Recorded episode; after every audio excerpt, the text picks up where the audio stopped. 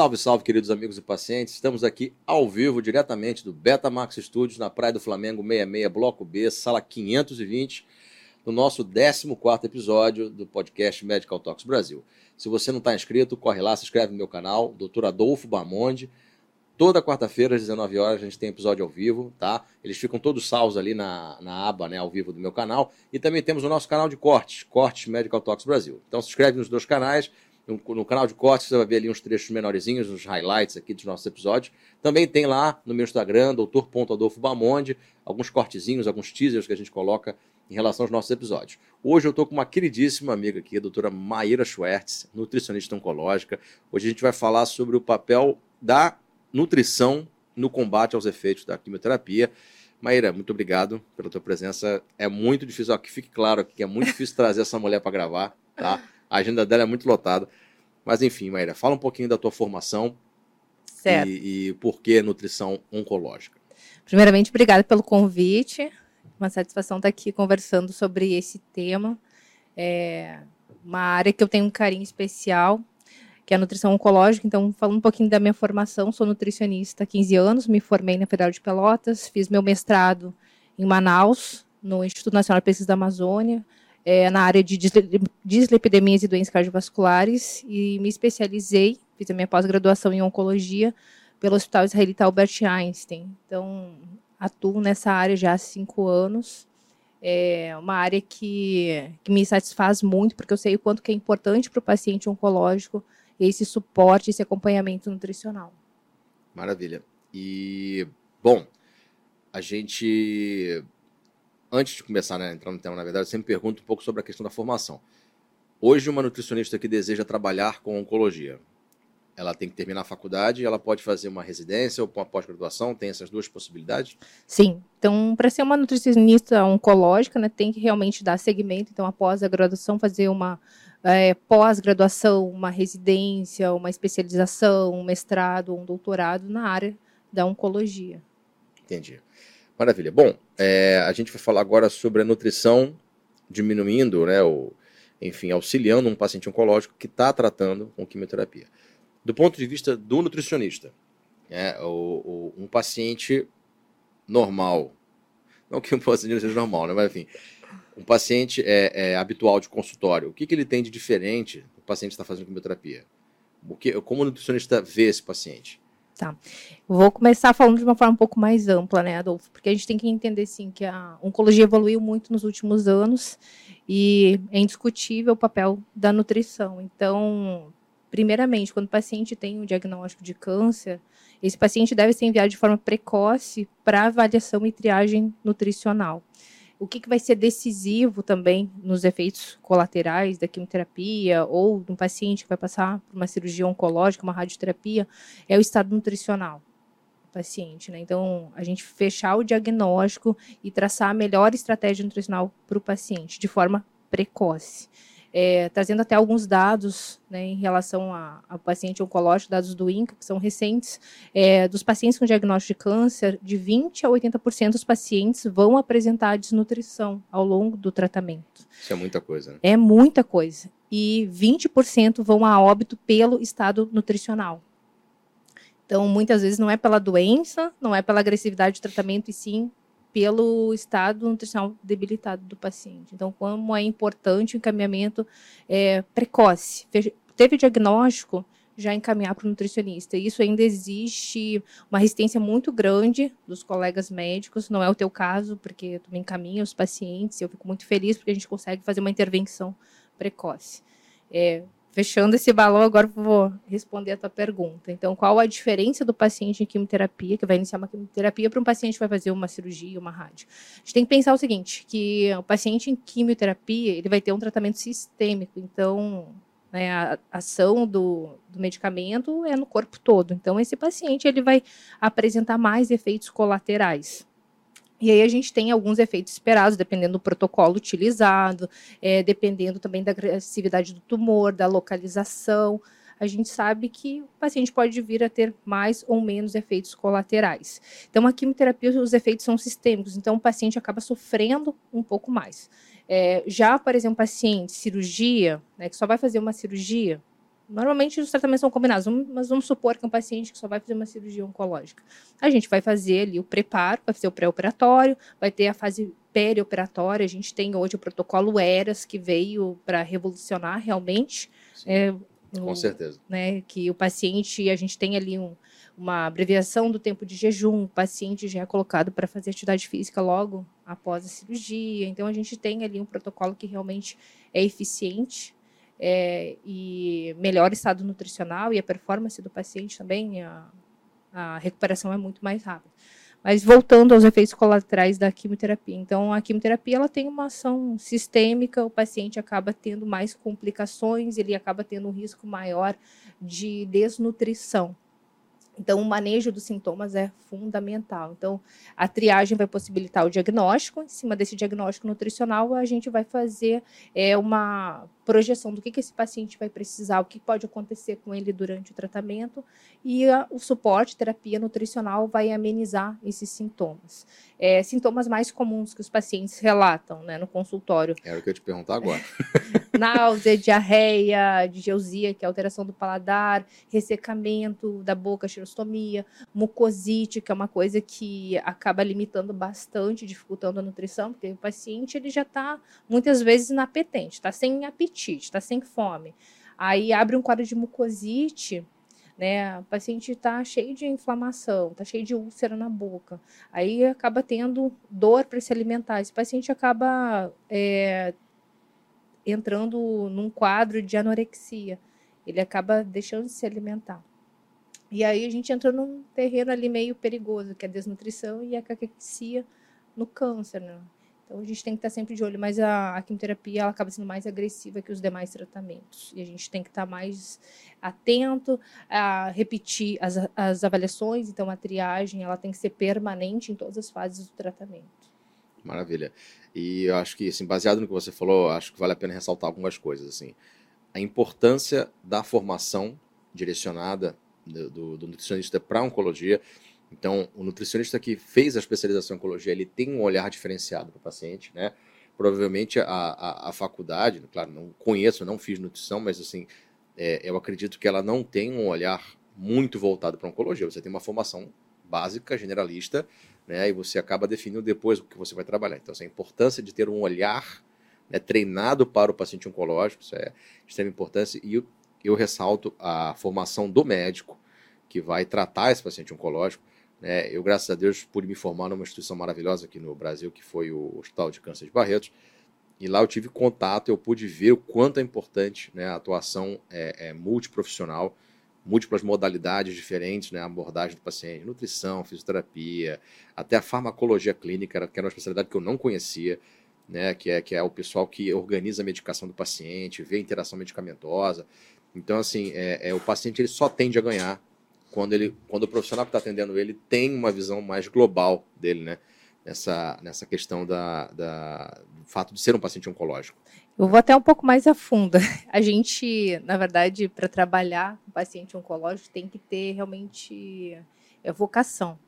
Porque tu sabe que o paciente oncológico, ele pode nos acionar a qualquer momento do dia. É um Sim. paciente que a gente é, já espera que ele vai ter uma demanda maior. Então, a gente tem que ter realmente um perfil para trabalhar com esse tipo de paciente.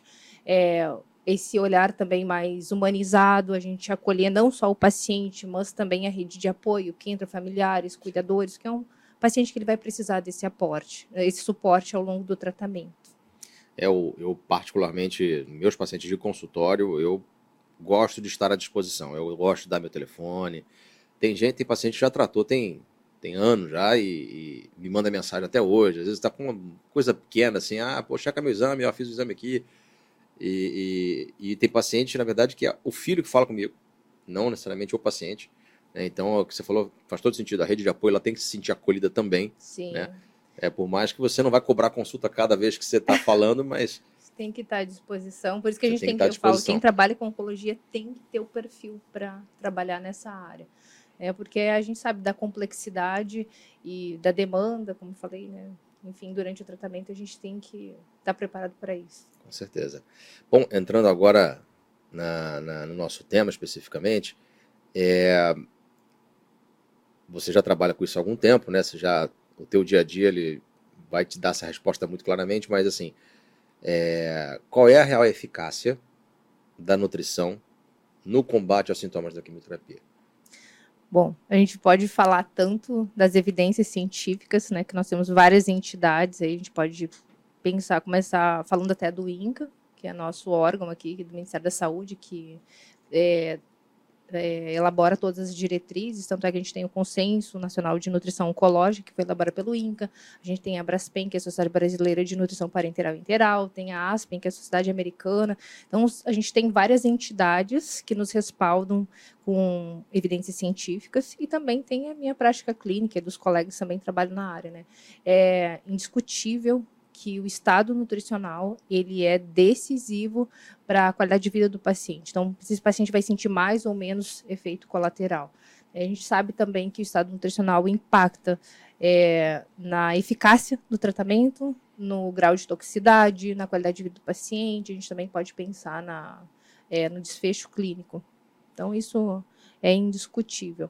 É, pensando em estado nutricional, como falei né, anteriormente, a primeira coisa é a gente fazer uma triagem bem feita, fazer uma avaliação nutricional constante para estar tá monitorando e adaptando a dieta, a nutrição e até mesmo a terapia nutricional, porque às vezes um paciente começa com começa bem com uma com via oral e acaba evoluindo para um quadro de inapetência ou abre um quadro de diarreia crônica ou, ou é, a gente pode ter algumas outras alterações que comprometem a ingestão alimentar, então a gente tem que fazer essas, esses ajustes ao longo do tratamento.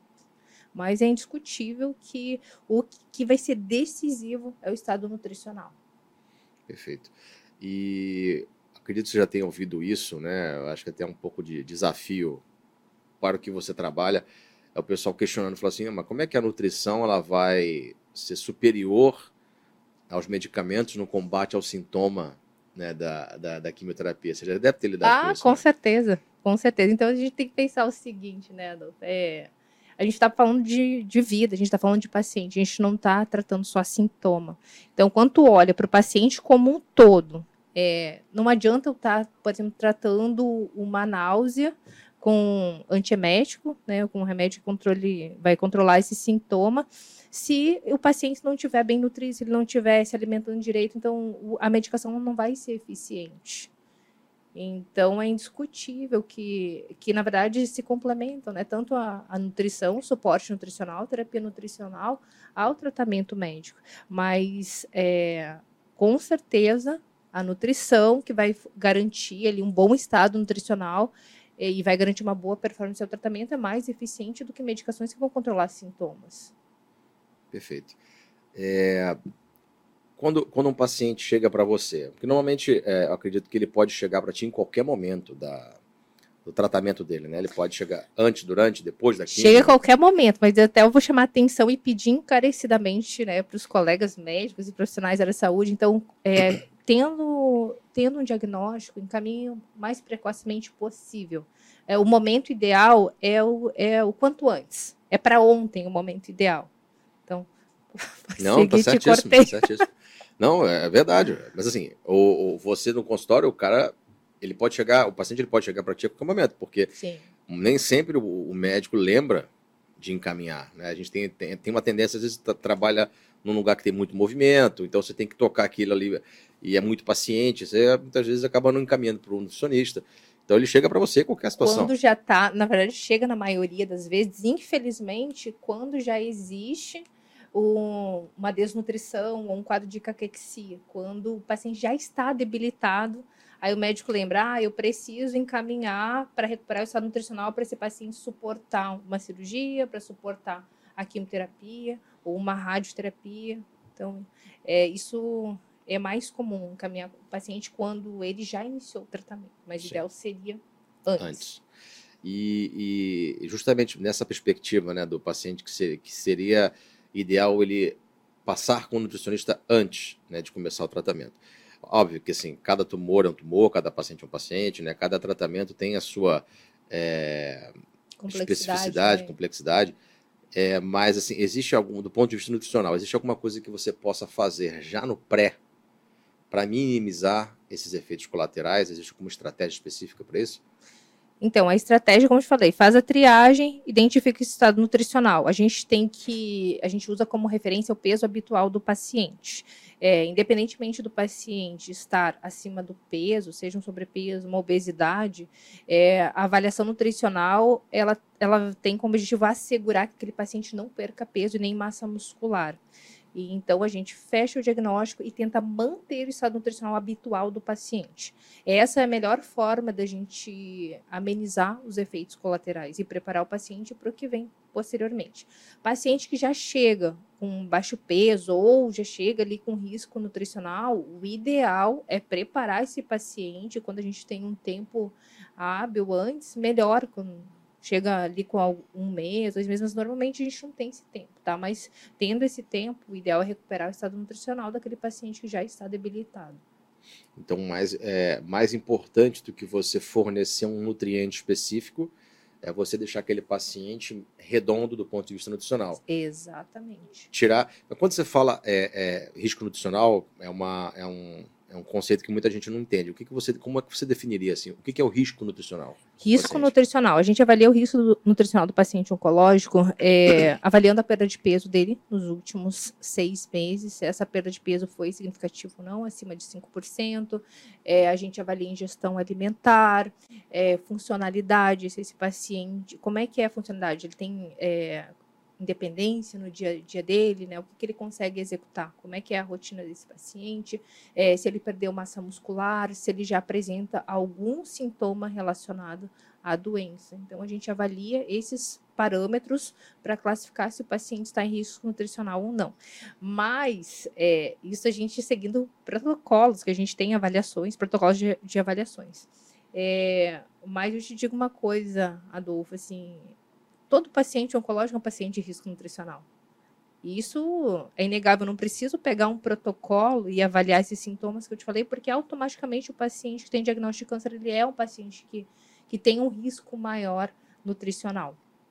Então, é, se o paciente for idoso, risco é maior ainda, dependendo do tipo de tumor, da localização, do estadiamento da doença, maior o risco. Mas, assim, eu diria assim, independentemente dos, dos guias, né, os, os, os protocolos que a gente segue, todo paciente oncológico é um paciente que tem um risco maior nutricional. Perfeito. É, e isso é uma coisa que com certeza você deve receber essa pergunta com muita frequência no seu consultório, mas é, é sempre que tem as questões das polêmicas, né? Sim. Ah, o paciente com câncer não pode isso, o paciente com câncer não pode aquilo. Não pode comer açúcar, não pode. Exatamente. Dentro, dentro da perspectiva nutricional, se a gente está falando de um paciente.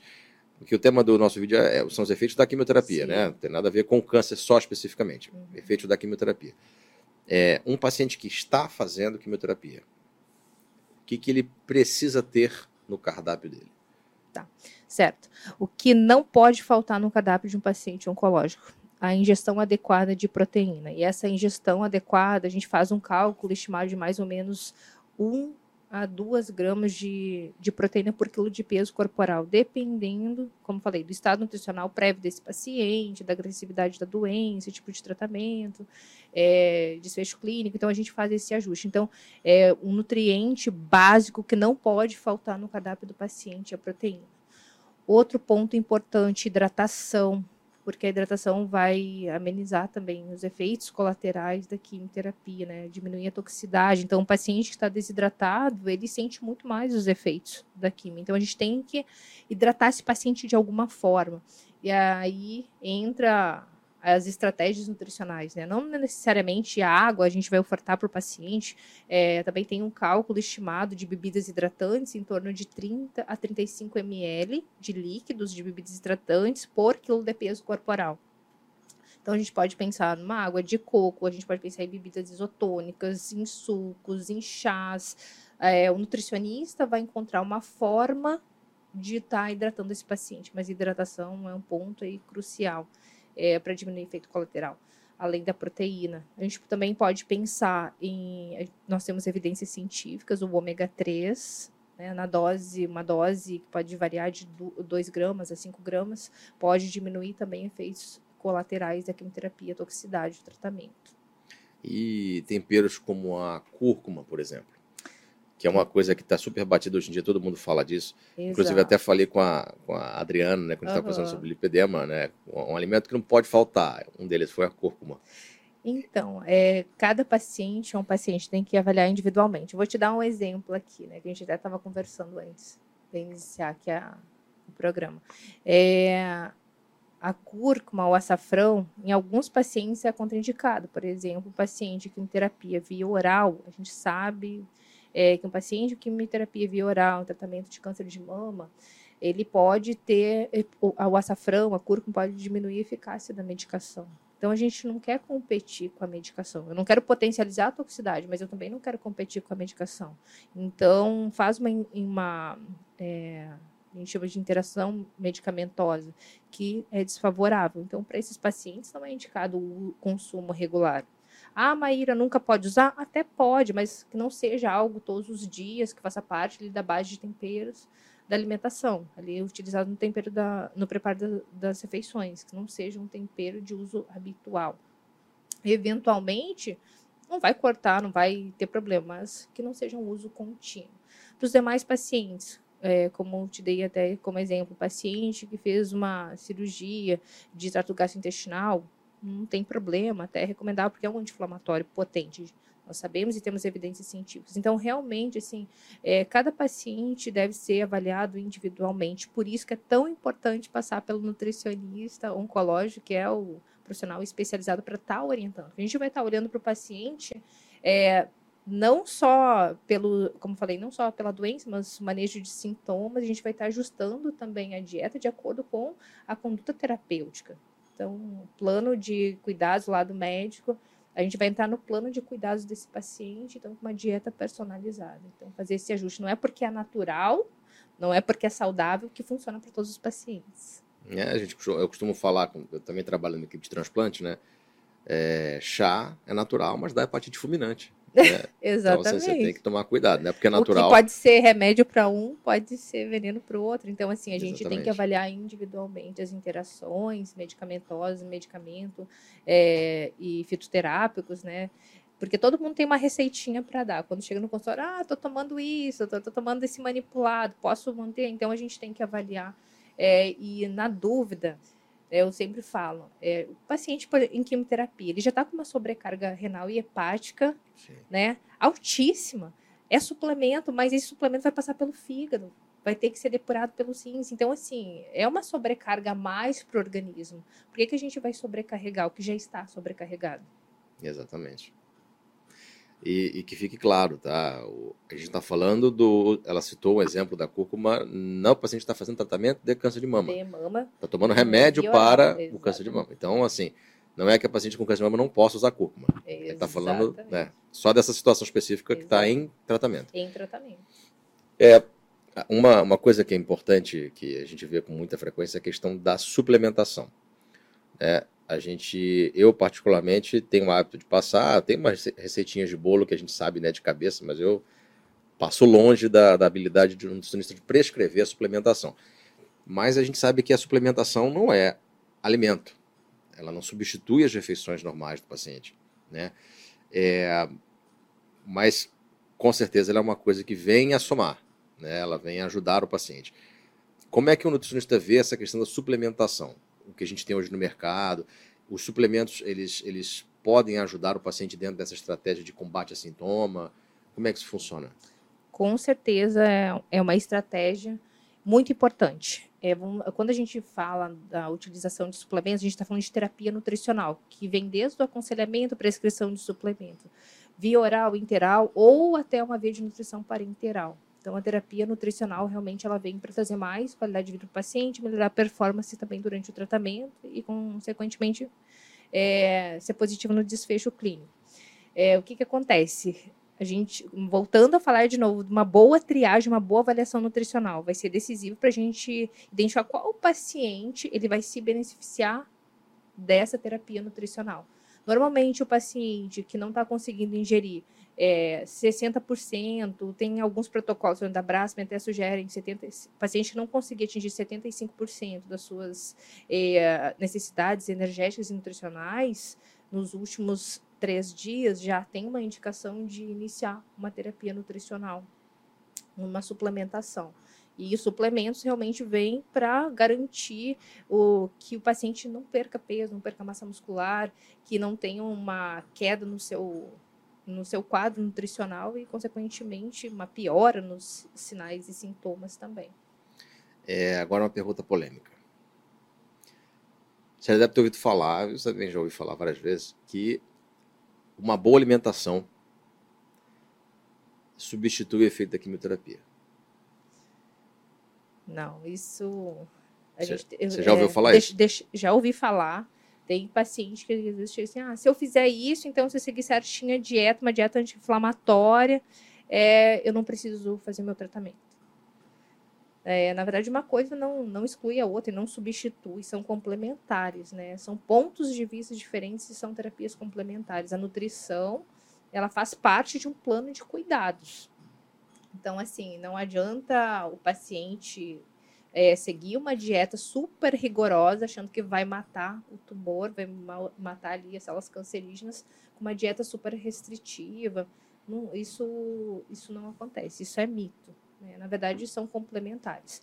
O nutricionista tem como foco a vida uh, do paciente, tem a gente foca muito na qualidade de vida do paciente, garantir que esse paciente esteja forte, com boas reservas funcionais para suportar o tratamento e para combater a doença. E o médico ele tem um olhar que é uma outra estratégia de destruir o tumor, essas células cancerígenas. Então são complementares. Um fortalece o paciente para que o paciente consiga combater a doença e suportar o tratamento, e o médico tem a visão de como vamos destruir isso, seja com quimioterapia, cirurgia, radioterapia ou terapias associadas.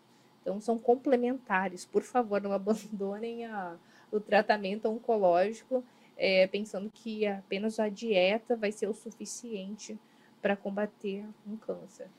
Não, eu só quis ressaltar isso para deixar claro. Importantíssimo. É... Assim como o contrário, o, contrário também acontece. O paciente simplesmente é, seguir a risca o protocolo médico, seja quimio, cirurgia, rádio, e esquecer da nutrição. Porque quem vai combater a doença é o paciente, quem vai suportar o tratamento é o paciente. A gente não está olhando só para a doença. A gente está olhando para o paciente que precisa combater a doença. Então, é, não pensar em nutrição hoje, a gente já perde, assim, mais 50% da guerra está perdida se a gente para pensar. Porque claro. o paciente tem que estar tá bem para combater a doença e suportar o tratamento. E a gente entrando agora mais especificamente em sintomas, né? Porque a gente está falando da, da, do combate aos sintomas da, da, da quimioterapia. É, se você pudesse elencar assim, um, um top 5, né, os cinco sintomas ou efeitos colaterais de quimioterapia que você mais encara no teu consultório, né, dentro das estratégias que você usa para poder melhorar? Né? Quais são esses sintomas mais frequentes? Bom, a gente tem que pensar na, na anorexia, né, que é quando o paciente ele, ele não consegue se alimentar.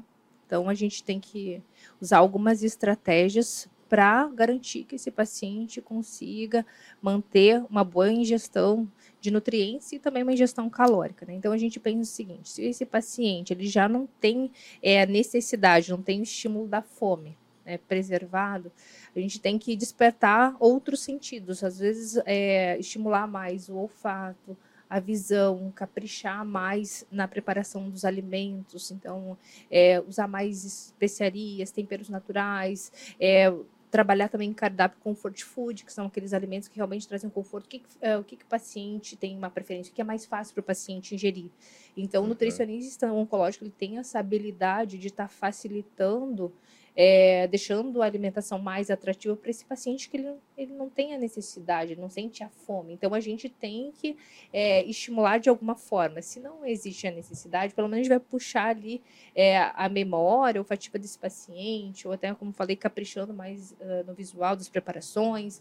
A gente vai fracionar mais a refeição, as refeições ao longo do dia, com volumes pequenos, porque esse paciente, ele, talvez ele não consiga é, comer refeições volumosas, mas refeições pequenas, mesmo sem ter ter fome, sem apetite, ele vai conseguir.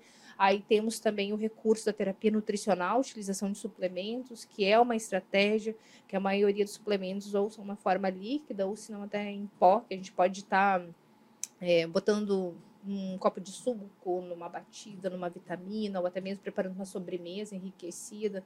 Então, a gente pode usar isso como principais estratégias para o manejo da anorexia e inapetência, que é, diria, um dos principais. O paciente ele quer comer, mas ele não consegue. Então, a gente tem que ter essa habilidade é, para estar tá ajustando e adaptando o paciente. Às vezes, uma alteração de consistência também, o paciente está com anorexia e está com disfagia. A gente tem que fazer alteração da consciência da dieta também.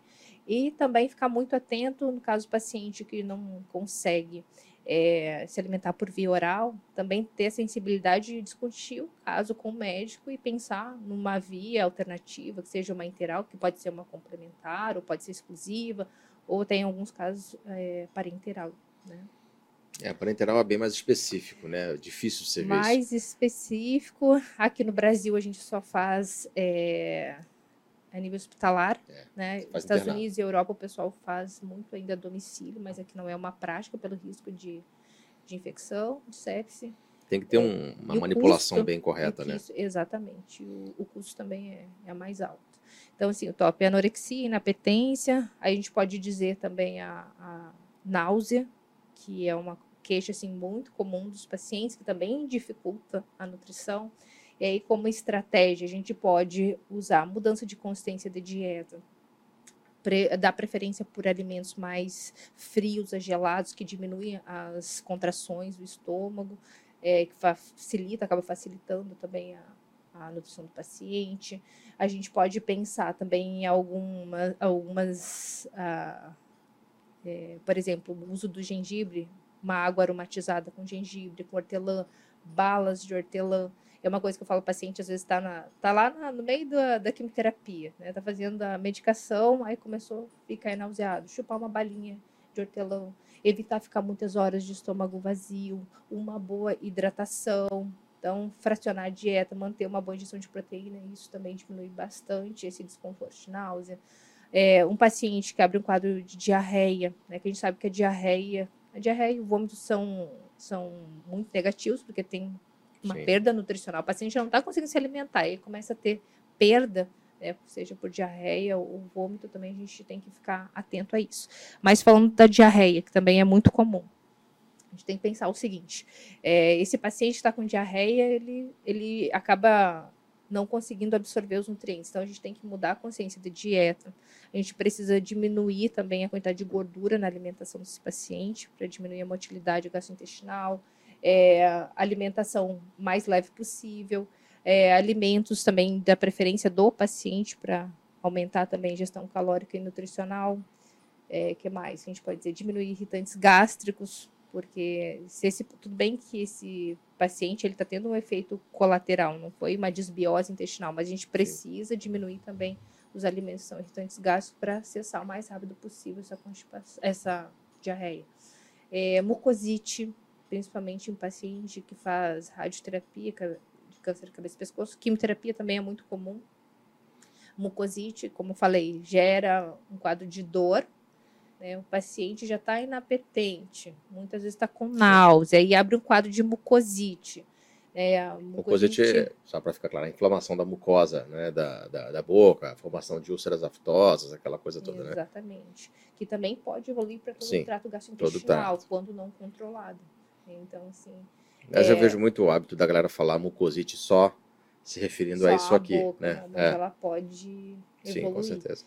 Então, a mucosite também é muito frequente a gente fazer esse manejo, seja com. Aí entra também a, avaliação do dentista, né, oncológica é muito importante. Então, o médico também fica atento quando o paciente relata isso. Eu normalmente encaminho para avaliação odontológica, o paciente fazer o controle, mas em termos de alimentação, evitar alimentos quentes, porque vai piorar, vai agredir mais a mucosa, irritantes gástricos também, né, porque vai ferir ainda mais a gente pode mudar a consciência dos alimentos, evitar alimentos duros, é, que isso vai ferir ainda mais a cavidade oral.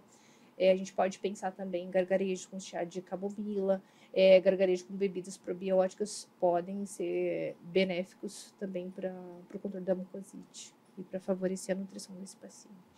Maravilha. Um paciente hoje que vai fazer, eu sei que não existe receita de bolo, né, mas é, cada caso é um caso, cada droga tem seu efeito. Mas hoje, por exemplo, um paciente que vai iniciar seu tratamento de quimioterapia e ele deseja minimizar os possíveis efeitos colaterais dessa quimioterapia. Existe alguma medicação que você recomenda, medicação, perdão, algum alimento, um perfil de alimentos que você recomendaria para ele antes de começar a quimioterapia dele? Assim, hoje eu vou fazer químio. O que, que eu poderia comer antes da minha químio que minimizaria alguns efeitos ali? Existe ah, adorei essa pergunta. Sentido? Adorei essa pergunta. É, eu monto normalmente o plano alimentar do paciente no dia a dia. E aí, no dia, no dia D, no dia da quimio, também tem algumas orientações específicas. Então, vamos pensar na véspera. Na véspera, o paciente vai seguir a dieta habitual, conforme o nutricionista oncológico orientar. É importante não pular refeições. Outro ponto muito importante na véspera da quimioterapia, uma boa hidratação, se conseguir atingir de 35 até 40 ml de líquido por quilo de peso corporal, perfeito para chegar na quimio bem hidratado. Prática de atividade física no dia anterior, na véspera da quimio também é bem importante para diminuir o efeito colateral. Aí, digamos que a quimioterapia está marcada para a parte da manhã. Então, vamos pensar o seguinte: antes de sair de casa, esse paciente ele deve sair bem alimentado, ele deve é, se alimentar bem. Né? Então, pensando que ele vai garantir ele, a quantidade adequada de proteínas, um carboidrato é importante também, né? preferencialmente complexo, ou seja, um, um pão integral ou um cereal como aveia. Então, a gente tem que garantir uma boa nutrição, não sair de casa de estômago vazio sair com bem alimentado para quimioterapia. Durante a administração do medicamento, né, o paciente ele pode se alimentar e deve manter uma hidratação excelente também. Então, assim, normalmente as clínicas, os hospitais oferecem água durante a sessão. Então, beber bastante líquidos, manter uma boa hidratação, levar um lanchinho, porque normalmente as clínicas não oferecem, então lembrar de levar uma, uma bolsa com, com alimento para fazer um lanche também durante a sessão. Então, pode pensar em frutas secas, um iogurte, uma bebida hiperproteica. Também manter, é, não ficar muito tempo de estômago vazio, porque às vezes a infusão demora horas. Então, Sim. o paciente ele tem que levar ali um lanche. Depois da quimioterapia, alimentos leves, então uma sopa, às vezes uma sopa batida, é um frango grelhado, um peixe, legumes, um arrozinho branco, então é alimentos de fácil digestão. Isso diminui bastante os efeitos colaterais. Maravilha. Se você pudesse, é, falando agora de suplementação de, de, de, alguns itens específicos, como por exemplo ômega 3, existe alguma coisa que você recomendaria nesse sentido para o paciente que está fazendo quimioterapia? Por exemplo, todo paciente que vai fazer quimioterapia, independente da droga que vai ser feita, ele tem que fazer uma reposição é, frequente de ômega 3, ele tem que fazer uma reposição frequente de algum outro item? Ou você acha que não? O ômega 3 a gente tem segurança para prescrever, como falei na dosagem de 2 a 5 gramas, né, diminui o efeito colateral. É, é uma suplementação usual, eu costumo prescrever sim. É, demais suplementações eu ajusto de acordo com a parte bioquímica do paciente. Né? ingestão alimentar, a gente faz inquéritos para investigar o que o paciente está conseguindo ingerir e também exames laboratoriais nos dão mais segurança também na prescrição. É, a pressão de suplementos ela deve ser individualizada, então, assim, receita de bolo não tem, que, mas o ômega 3 é uma suplementação assim usual paciente oncológico. É, outra suplementação que a gente avalia, mas aí também é caso a caso, o uso de probióticos, tem várias suplementações que não existe um consenso, mas a gente uhum. tem que uhum. avaliar a clínica do paciente e ter bom senso para prescrever. Então, cada caso deve ser avaliado individualmente. Como, por exemplo, o uso de probiótico é contraindicado em pacientes que um câncer coloretal, mas é indicado paciente com câncer de cabeça, um paciente com câncer de cabeça e pescoço, então, dependendo do caso, a gente pode usar probióticos. É, que mais? É, o uso de, de antioxidantes. A gente pode pensar vitamina D, vitamina C, zinco, dependendo dos exames laboratoriais e do que o paciente está conseguindo ingerir, também é indicado a suplementação. Então, a gente dá assim umas pinceladas, mas usual mesmo o ômega 3 e garantir uma boa oferta de proteína. Como te falei, sim, a proteína, se o paciente não estiver batendo a ingestão, tem que suplementar de cara. É um dos suplementos que a gente entra. A dieta do paciente oncológico tem que ser hiperproteica e hipercalórica. Maravilha. Hoje, como nutricionista oncológica, né, que, que recebe no seu consultório pacientes que estão em vigência de quimioterapia, é, o que, que você enxerga assim como maior desafio? O que, que o que, que é o mais difícil no lidar com esses pacientes? Existe alguma coisa que você fala assim, pô, esse perfil aqui é complicado? Eu diria que o maior desafio é convencer o paciente, é, não é nem convencer, mas o paciente tem que entender que ele precisa se alimentar mesmo sem ter fome. Então, a nutrição é primordial para a gente dar seguimento ao tratamento, né? E o paciente, muitas vezes, ele tem que estar tá consciente disso, que ele precisa comer mesmo sem ter fome. E esse é um grande desafio do nutricionista, por isso que ele acaba sendo um grande estrategista. Né? Que o paciente, ele deixa de, de comer, de ter prazer em se alimentar por N motivos, né? Pode falar que tem as questões emocionais, tem fator, uh, os fatores relacionados ao próprio tumor, aos efeitos colaterais do tratamento. Daí, a gente falando hoje especificamente da quimioterapia, que é muito agressiva.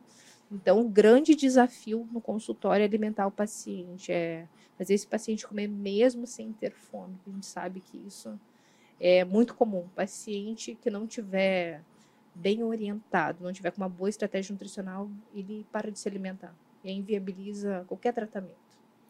E isso eu, eu concordo plenamente contigo.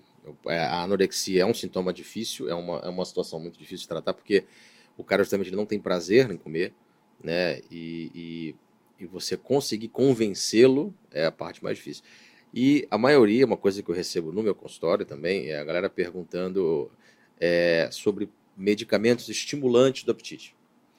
E daí é, tem o famoso biotônico Fontoura, que abre a fome. Eu nunca prescrevi isso para ninguém. Eu vou te dizer que eu nunca nem li, nunca nem estudei sobre esse assunto. Mas é, tem uma medicação que basicamente eu já prescrevi algumas vezes e, e, nunca tive um retorno adequado em relação a isso, que é a buclizina. Você já ouviu falar da buclizina.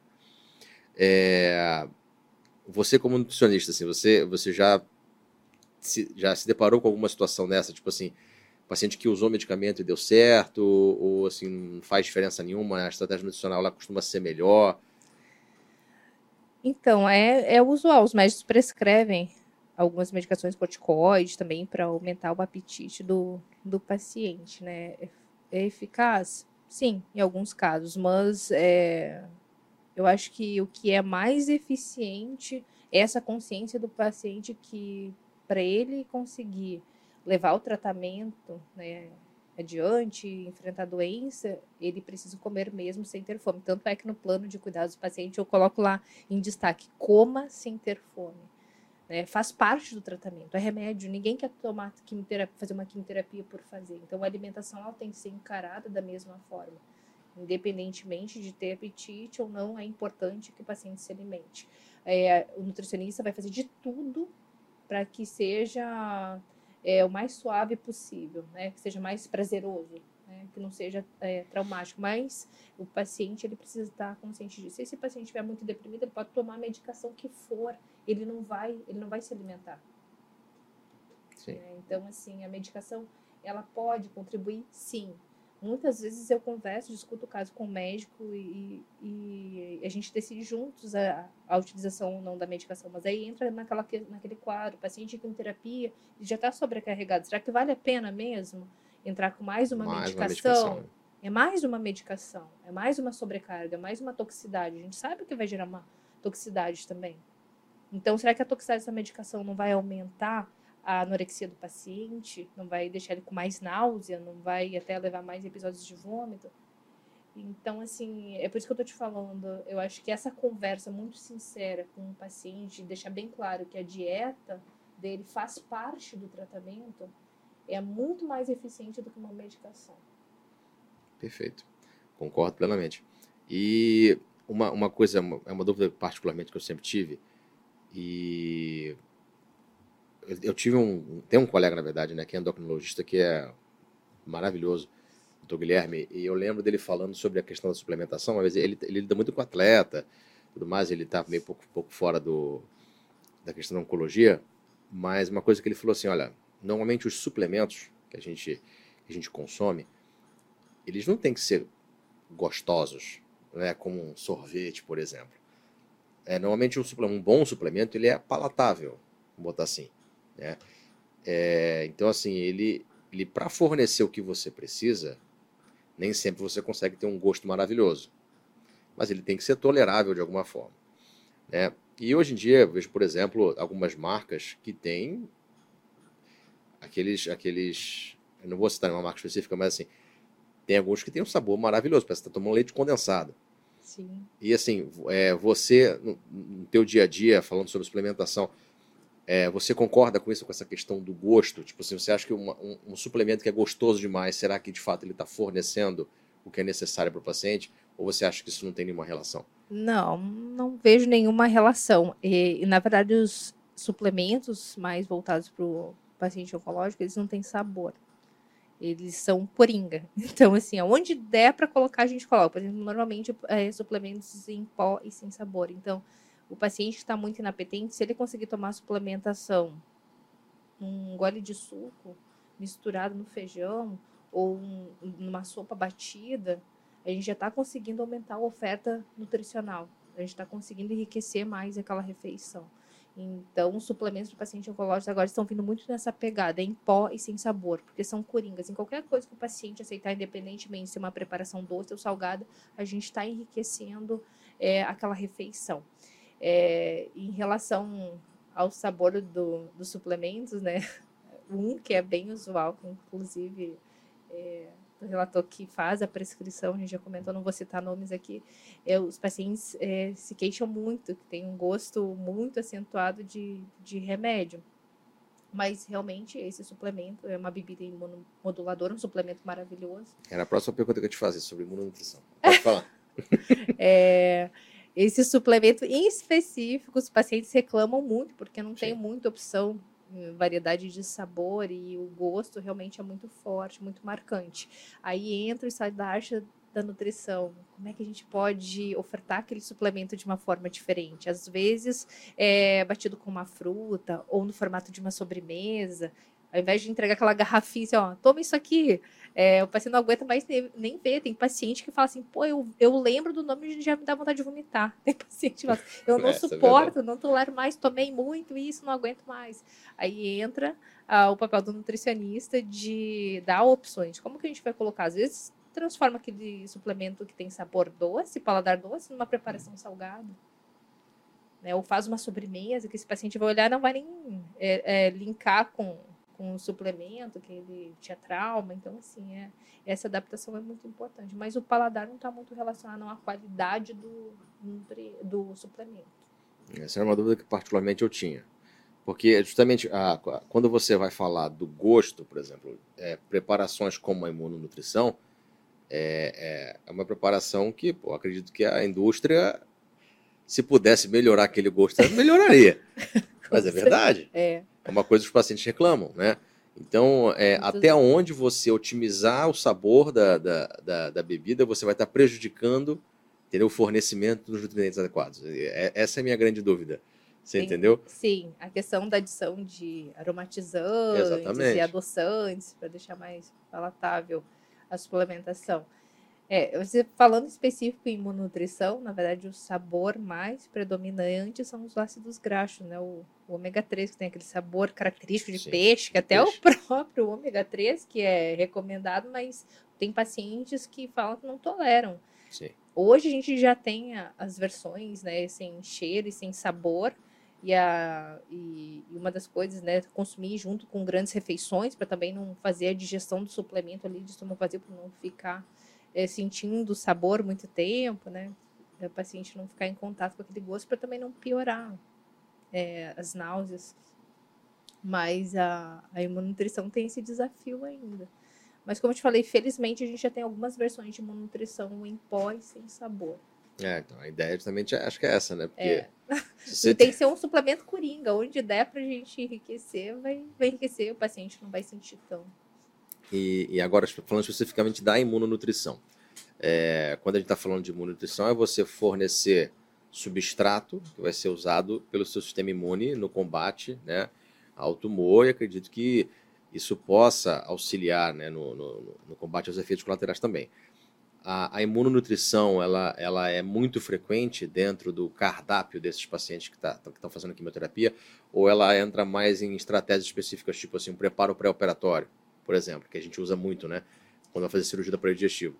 Você usaria também, fora da questão do preparo cirúrgico, no combate a sintomas, efeitos colaterais da quimioterapia? Sim, vamos pensar que o nutricionista é um estrategista, assim como o oncologista, né? Então vamos pensar na, na etiopatologia, né? O câncer é uma doença multifatorial, mas a gente sabe que a palavra-chave no câncer é a imunidade. Sim. Né? A gente está aqui, a gente está produzindo células neoplásicas. A diferença de um paciente que vai evoluir para um quadro de câncer para aquele que não vai é o sistema imunológico. Se nosso sistema imunológico estiver ok, né, a chance de a gente desenvolver um câncer é muito menor. Então, imunidade é a palavra-chave. Então, partindo desse princípio, a gente tem que pensar que tanto na prevenção quanto no, durante o tratamento né, é fundamental a gente pensar numa dieta rica em imunonutrientes. E aí, é, Adolfo, o que, que a gente deve pensar? Quando a gente fala em imunonutrição, a gente deve priorizar os alimentos. Né? Como é que a gente obtém esses imunonutrientes? Então, a gente tem que pensar numa alta ingestão de frutas, verduras, legumes, os vegetais. A recomendação é, em média, 400 gramas, para a gente estar tá garantindo um bom aporte. Pacientes oncológicos, nem sempre a gente vai conseguir é, atingir essa demanda, Sim. né? Então, como é que a gente vai fazer essa oferta? Por meio de terapia nutricional. Aí entra imunonutrição, suplementos, né, com esse perfil de imunonutrição. Eu, na época que eu estava começando a, a, atender aqui no Rio de Janeiro, é, uma colega minha, que é nutricionista lá em Barretos, uma vez eu conversando com ela, falei assim, poxa, tem paciente que não consegue comprar a imunonutrição pronta, né, que, que já vende na garrafinha e tudo mais. Eu falei, pô, eu não conheço uma alternativa aqui que eu possa fornecer para ele. Ela falou, não, tem sim. É, aí ela me deu uma receitinha com ômega 3, clássico, tá em todas. Sim. E uma, uma preparação de arginina em pó, que, que era mandado manipular na farmácia, né? E, e o paciente tomava, se não me engano, a dose era 7 gramas por. Era 7 gramas por dose. Né? É, você, no teu dia a dia, você usa estrategicamente a arginina como imunonutrição? Ou, ou Isoladamente, isso não? não isoladamente não, mas todos os suplementos uh, voltados para imunonutrição já contêm arginina na composição. Então, na combinação, mas é uma, uma estratégia que a colega utiliza que é válida também, fazer a prescrição isolada. É, a gente sabe que a imunonutrição é cara, então, assim, não Sim. é todo paciente que tem acesso. É, felizmente, nós temos uma, um suplemento de segunda linha de nutrição que é fornecido pelo SUS, mas isso requer é, que o nutricionista faça um laudo explicando a necessidade, que o médico assine junto, para que esse paciente consiga obter do governo essa suplementação específica durante o tratamento. É porque, assim, quando, quando a gente está falando da imunonutrição, a imunonutrição para o preparo de cirurgia, a gente usa no mínimo cinco dias. Eu, pelo menos, prescrevo no mínimo cinco dias, antes da cirurgia. Eu sempre falo para o paciente, ó, idealmente seria duas semanas. Então, ideal nem sempre é o possível. viável. É, né, mas Expectativa o... e realidade, né? Exatamente. E daí, é, mas assim, eu fui levantar o custo, né? Eu pesquisei no Mercado Livre, na farmácia, vários, vários é, sites diferentes. Né? Joguei no Google, aquele Google Shopping. E assim, o custo médio de cinco dias de mononutrição, você tomar 200 ml a cada, cada refeição, basicamente três vezes ao dia, sai em torno de 300 reais. Aí tu imagina isso na prática, um paciente que está fazendo acompanhamento que teria que fazer uma imunonutrição durante todo o tratamento que leva meses. Quanto é que isso não sai para o cara? Né? Então, assim, nem sempre é acessível, tem, nem, nem sempre as pessoas podem, ou tem um plano, até um plano de saúde que possa fazer essa cobertura. Né? Então, é, eu acho que a acessibilidade impacta nisso, né? Impacta bastante. Mas aí, é, vamos discutir também, falando um pouquinho em relação ao, aos custos, né? Aos custos, porque assim, o paciente, ou até mesmo quando a gente pensa em.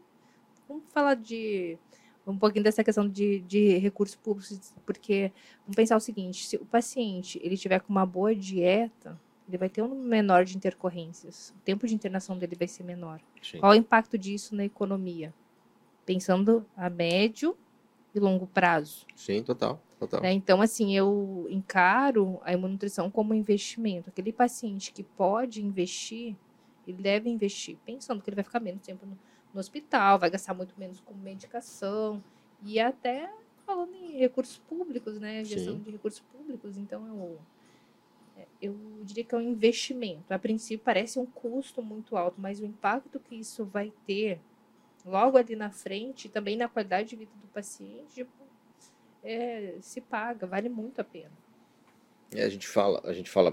Eu estava até tendo uma discussão recentemente, claro que não é sobre nutrição, mas é sobre justamente essa, essa gestão de, de recursos, né, que a gente acaba fazendo muitas vezes uma, uma economia burra, porque você, ah, pô, eu não vou comprar imunonutrição porque é caro. Mas, pô, mas a imunonutrição já está provado que ela vai diminuir a chance de complicação em alguns tratamentos, ela vai Diminuir tempo de internação. Quanto custa um dia de internação? Exatamente. E se esse paciente tiver uma complicação? Quanto custa?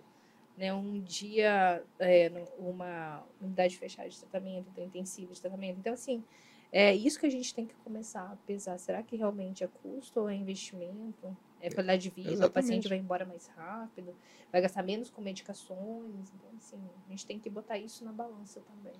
É uma, é uma discussão filosófica. Eu costumo É. falar para pro, os residentes, é uma escolha de Sofia.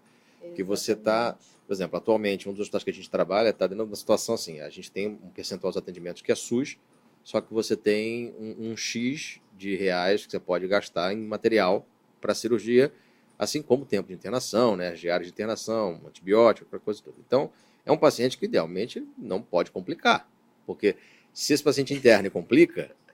Mas é verdade, se esse interna e complica, ele vai gerar um custo que vai inviabilizar um outro paciente. Exato.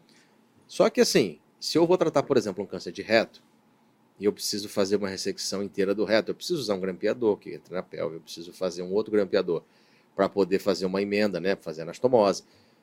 E se eu não usar isso, tentar fazer na mão, num buraco pequenininho que é a pelve, a chance desse cara complicar, precisar ser reoperado, precisar fazer uma sepsia abdominal, e- enfim, é muito grande. Então vale muito a pena eu investir no material. Se eu gasto com material, Sim. por mais que o material seja caro por si só, eu vou economizar muito mais lá na frente em tempo de internação, diária, né, aquela coisa toda, antibiótico, antibiótico é uma fortuna dependendo do que você for usar. Pois é, então tu começa a pesar tudo isso, né? No final das contas, você vai ver que sim, se você investe no, no que vai te gerar um bom Preparo. resultado, Exatamente. no final das contas você sai ganhando, Sim. né? Proporcionalmente você vai sair Exato. ganhando.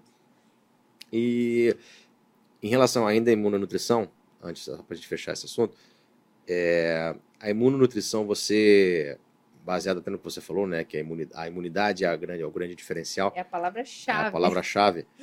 É, você acha que ela tem que ser empregada durante todo, desde o diagnóstico do paciente, todo o tratamento, ou você pode, é, digo a imunonutrição como suplemento, né? Você tem que assim otimizar isso ao máximo o tempo inteiro ou é, é, utilizar como estratégia específica, por exemplo, assim, ó, vai fazer químio, faz, vai fazer cirurgia, faz. Utilizar como estratégia, porque a gente vai tentar fornecer o máximo através da alimentação, alimentos mesmo, ver, avaliar quanto que o paciente está conseguindo ingerir né, dos vegetais, frutas, verduras, legumes, então quanto que o paciente consegue atingir das recomendações só através dos alimentos. E aí, se houver necessidade, dependendo do momento, da fase do tratamento, da evolução, a gente entra com a suplementação. Mas não é uma regra, o paciente tem que usar a imunonutrição do início ao final do tratamento. tá? Dieta é, rica em antioxidantes, dieta anti-inflamatória, sim, a gente usa essa estratégia. Dieta hipercalórica, proteica e anti-inflamatória durante todo o tratamento, rica em antioxidantes. Mas usar terapia nutricional, suplementação, a gente avalia durante o tratamento. Por isso que é tão importante a triagem é, durante todo o tratamento, não simplesmente passar por uma avaliação nutricional e, e seguir aquilo ali até o final, porque é- é necessário os ajustes, serão necessários ajustes. Cada fase é uma fase. Você precisa comparecer sempre e Exatamente. você vai vendo ali nas suas triagens, né, que É, você o falou, paciente, quando ele está internado, a gente reavalia a cada sete dias. É, paciente ambulatório, o ideal seria a cada 15 dias, mas na prática acontece que esse paciente volta uma vez por mês, ou às vezes volta só quando tem alguma complicação. Sim. E agora, dentro da questão da quimioterapia ainda, né? voltando para a questão da dieta e quimioterapia, existe algum perfil de alimentos é, é, que, que vai ser. Mais uma vez, existe receita de bolo, a gente sabe, mas assim, existe um, algum perfil de alimentos que vai ser prejudicial para quem está fazendo quimioterapia, que você assim, por exemplo, olha, você está fazendo químio você vai começar químio, evite esse tipo de alimento. Não que vai causar um problema, mas assim, ó, seria ideal evitar. Que perfil, que, tá. que alimentos seriam esses? É, tu bem colocou que não existe receita de bolo, mas a gente usa assim como regra, né, exclusão de alimentos ultraprocessados, que a gente sabe que são alimentos inflamatórios, ricos em sódio, gordura, são nutricionalmente pobres, são as calorias vazias, então a gente deve evitar porque o paciente já não está conseguindo se alimentar. É, e, e, o pouco que se alimenta, se alimentar com é, com alimentos de péssima qualidade nutricional, né? Então, a gente deve evitar esse tipo de alimento, ultra, é, processa, ultraprocessados, alimentos industrializados, é, o consumo em excesso também de açúcar. Não é que o que tem que banir o açúcar da alimentação, não, mas o, o consumo moderado dentro de um planejamento dietético a gente tem que estar acompanhando, porque também tem paciente que, que a gente pega às vezes que o paciente chega assim, ah, é, só estou conseguindo consumir doce. E, e, o médico às vezes fala assim, não, ah, pode comer brigadeiro. Se tiver, se conseguir comer brigadeiro, come brigadeiro. Mas cada paciente é um paciente, dependendo da fase que esse paciente tiver, né, e do desfecho da doença, do, a gente a gente orienta de uma forma diferente, mas, via de regra, em paciente de quimioterapia, a gente orienta o consumo moderado de açúcares. Então, não comer livre demanda, ah, deu vontade de comer um doce, vai lá e come um doce. Não, tem que ser controlado. Evitar.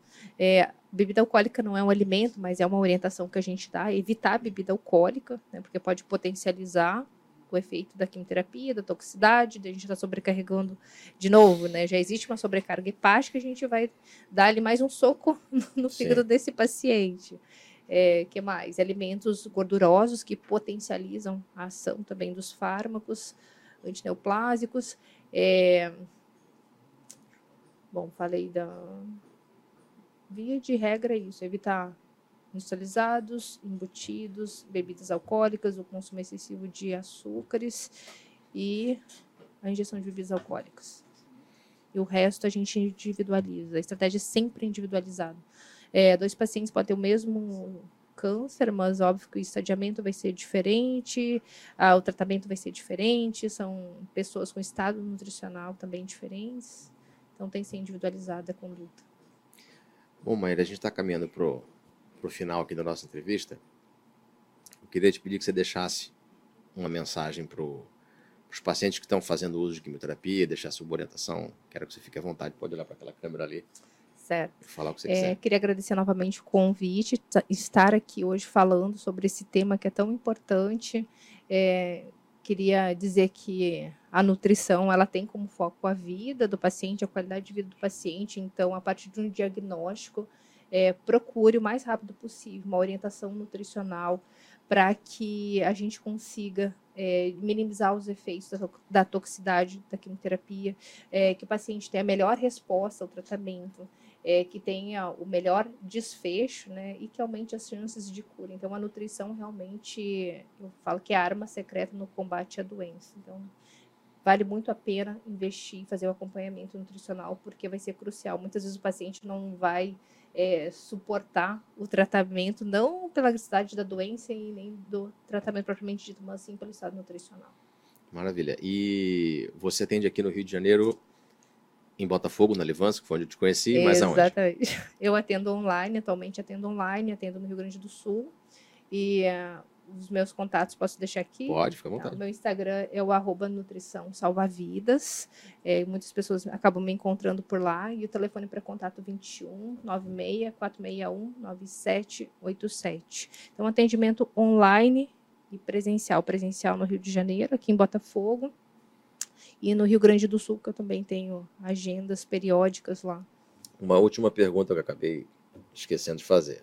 É, o que você tem visto assim que é uma tendência ou que há de novo em termos de nutrição para o paciente oncológico, para o combate à quimioterapia? Existe alguma coisa nova que está chegando aí ou, ou não?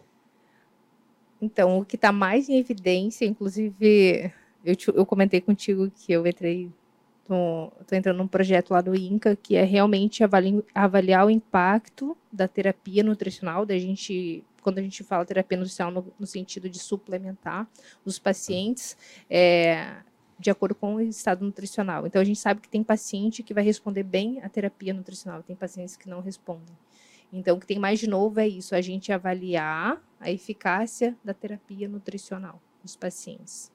Ah, então é um estudo que está para sair. Está para sair Sim. uma coisa que é, vai na verdade, tem esse, esse impacto. Estudo, esse estudo do INCA, ele, eu vou fazer a parte retrospectiva, avaliando os prontuários de 2021 a 2023, e tem um estudo que já está rolando, que é o prospectivo, né, que a gente vai avaliar o impacto efetivo da, da terapia nutricional.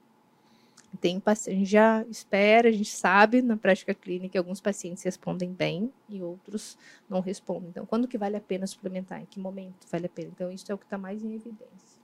Maravilha. Maíra, muito obrigado pelo teu tempo. Eu que agradeço. Tá Eu sei prazer. que é difícil. Vamos marcar outra, né? Com assim certeza. Possível. Vamos deixar agendado aqui no, no Betamax. Tá? Então, esse foi mais um episódio do nosso podcast Medical Talks Brasil. Não esquece de se inscrever lá no meu canal, Dr. Adolfo Bamonde, e também no nosso canal de corte. Corte Medical Talks Brasil. Ok? Muito obrigado e até o próximo episódio.